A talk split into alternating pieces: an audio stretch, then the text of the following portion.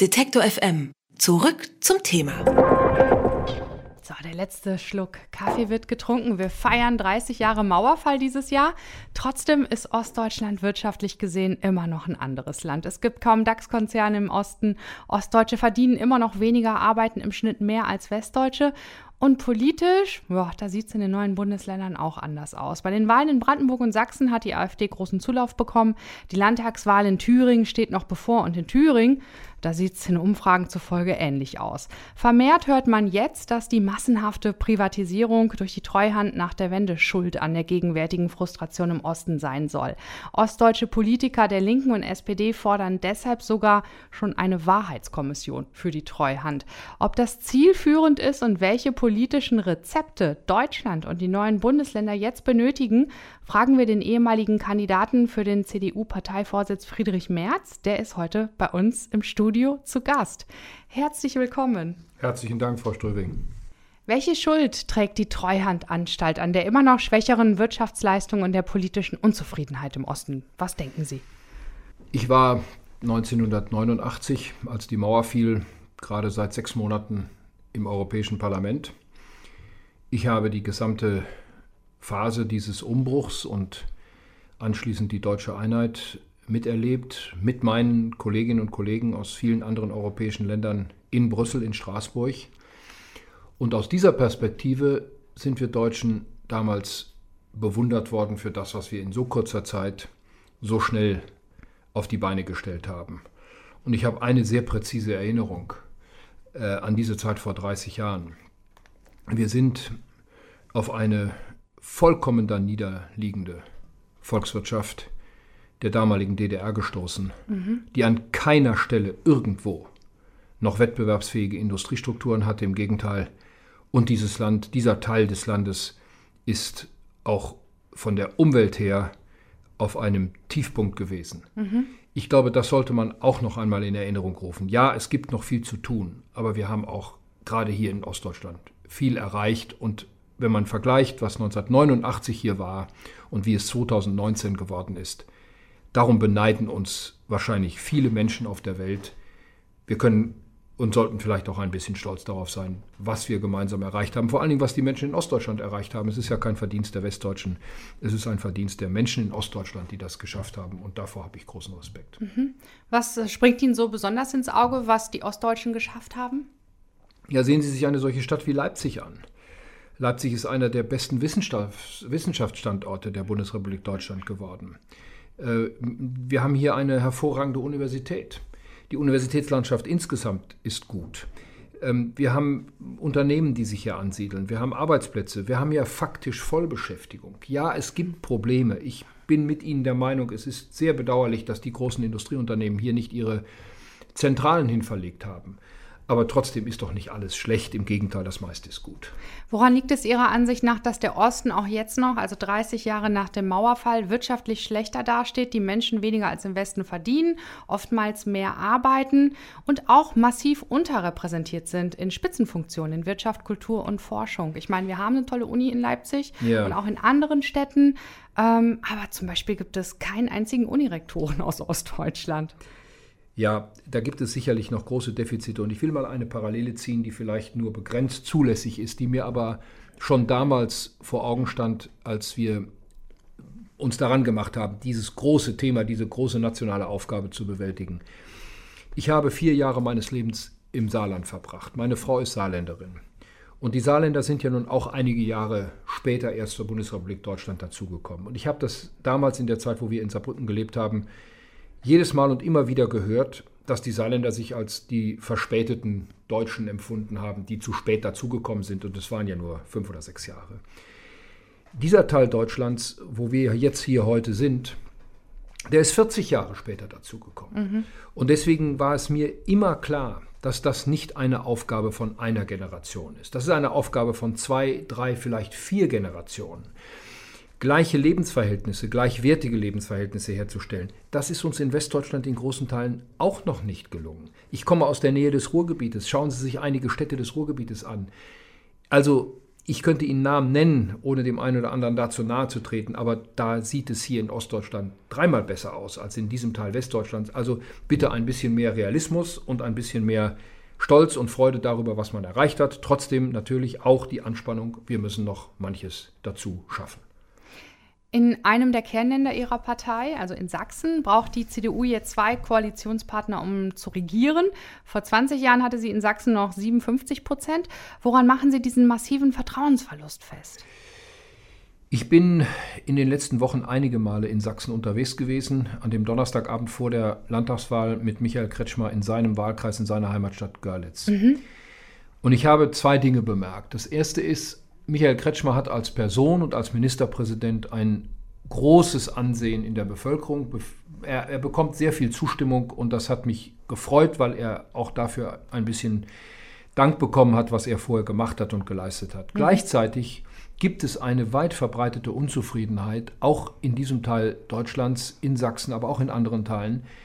Und dieses, das können wir nun drehen und wenden, wie wir wollen, diese Kritik macht sich vor allem, wenn auch nicht ausschließlich, an der Bundesregierung fest. Hm. Auch an der Bundeskanzlerin. Das darf man nicht übersehen. Wenn man einigermaßen mit offenen Augen durch das Land reist, mit offenen Ohren und zuhört, dann hört man, und das habe ich in diesen Versammlungen auch immer wieder gehört, dass es da einen gewissen Verdruss an der Bundesregierung und an der Bundeskanzlerin gibt. Also es sind nicht nur landespolitische Themen, es sind auch bundespolitische Themen, die die Menschen ganz offensichtlich in Ostdeutschland umtreiben und auch zur Kritik veranlassen. Sie haben bei Ihrer Bewerbung zum CDU-Vorsitzenden gesagt, dass es möglich sei, die AfD zu halbieren. Also viele haben ja die AfD gewählt, auch viele freundliche Menschen, mit denen man ins Gespräch kommt hier. Ich lebe ja nun auch in Leipzig wo man sich immer wieder wundert. Bei den Landtagswahlen in Sachsen und Brandenburg ist das äh, gründlich schiefgegangen und trotzdem bleiben Sie optimistisch, ja, die Hälfte der Wähler wieder von ja. der AfD zurückgewinnen zu können. Wie wollen Sie das anstellen? Ja, ich bleibe da zuversichtlich, dass uns das gelingt. Ich habe die AfD allerdings anders als der ein oder andere in Berlin nie für eine nur vorübergehende Erscheinung gehalten. Das hatten wir früher. Wir hatten mal die Republikaner, wir hatten mal die DVU, wir hatten in den 60er Jahren in Westdeutschland sogar mal die NPD. Das waren vorübergehende Erscheinungen. Jetzt mhm. erleben erleben wir eine wirklich grundlegende Veränderung des Parteiensystems, auch der parteipolitischen Präferenzen. Ähm, die Bindung, die Bindungskraft der Parteien nimmt ab und die Bereitschaft zu wechseln und sich anderen Parteien zuzuwenden in der Bevölkerung nimmt zu.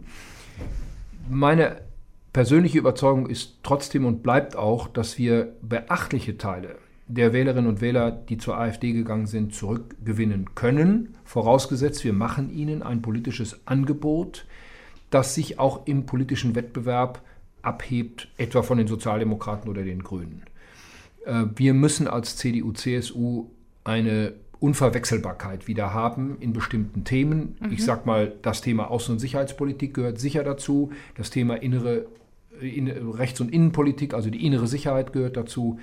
Aber auch die Fragen der Wirtschafts- und Finanzpolitik, der Sozialpolitik, was wir immer als Volkspartei verstanden haben, also diejenigen, die sozialpolitisch engagiert sind, genauso äh, als ihre Heimat empfinden wie diejenigen, die liberal und wirtschaftsliberal denken, aber auch die, die konservativ, wertkonservativ denken, müssen in der CDU eine politische Heimat haben. Und da hat sich das Meinungsspektrum und auch das Angebot der Partei in den letzten Jahren zu verengt, aus meiner Sicht.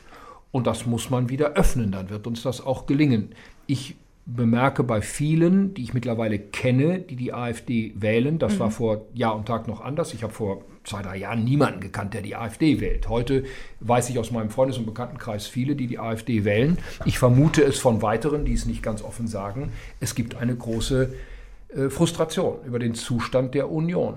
Und daran müssen wir etwas ändern wenn man im täglichen Gespräch ist mit Menschen, bekommt man das ja auch immer wieder mit, ähm, dass dann sowas gesagt wird, wie zum Beispiel ja zu viele Vermummte hier und was die dann an Ungeziefer mit reinbringen, wo ich so denke, hey, hey, hey, das habe ich jetzt gerade nicht gehört, aber das ist, ähm, wo, wo kommt das her, Herr Merz? Wissen Sie, ich will Ihnen noch ein weiteres Beispiel sagen. Ich bin vor einigen Monaten mit meiner Frau über ein Wochenende in Dresden gewesen. Mhm. Und wir sind am Sonntagmorgen in der Frauenkirche im Gottesdienst gewesen. Schon auf dem Weg dorthin hat uns der ein oder andere erkannt, freundlich begrüßt.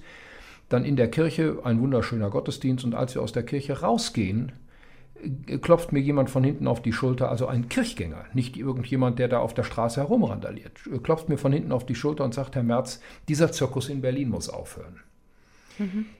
Wissen Sie, wenn, wenn Sie sowas schon in der Kirche gesagt bekommen, dann standen wir draußen auf dem Platz und dann hat es da eine größere Diskussionsrunde gegeben, ganz spontan. Das waren alles ganz normale Leute. Die haben nur gesagt, wir haben einfach Angst davor, dass die Bevölkerung sich hier so massiv verändert. Ähm, früher war nie Geld da, jetzt kommen die Einwanderer und plötzlich ist für alles Geld da. Das sind Vorwürfe, das sind Themen, mit denen muss sich die Politik beschäftigen. Und meine Vermutung ist, meine sichere Annahme ist, dass viele in Berlin diesen Bezug zur normalen Bevölkerung nicht mehr haben. Hm. In Berlin lebt man in einer Blase. Das ist in Bonn schon nicht anders gewesen.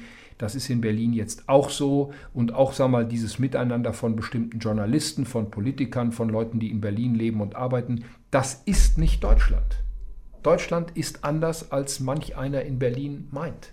Und vielleicht täte es dem einen oder anderen ganz gut, mal nicht nur 24 Stunden und sieben Tage in der Woche Politik zu machen, sondern mal rauszugehen und mit den Menschen zu sprechen und mal ein Gefühl dafür zu entwickeln, wie die Bevölkerung in diesen Fragen denkt. Und das ist anders, als manch einer in Berlin meint. Ja, ich habe das durch meinen Umzug hier auch mitbekommen, wie die Bevölkerung denkt. Und ähm, es ist kein einziger Tag von fünf Tagen vergangen, wo das nicht einfach ungefragt auf den Tisch kam.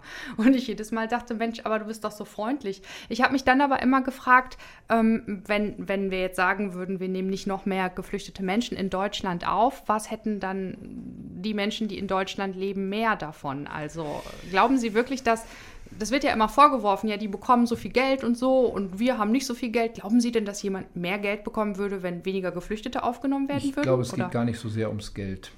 Es geht um das Gefühl, mhm. dass der Staat die Kontrolle verliert mhm. über bestimmte Ereignisse und bestimmte Entwicklungen. Und wenn dann Repräsentanten dieses Staates, Mitglieder der Bundesregierung, vom Kontrollverlust selbst sprechen, dass sie es nicht mehr in der Hand haben, was da gerade passiert, dann dürfen wir uns doch über solche Ausweichreaktionen der Bevölkerung nicht wundern. Das ist doch, alles andere wäre eine Überraschung.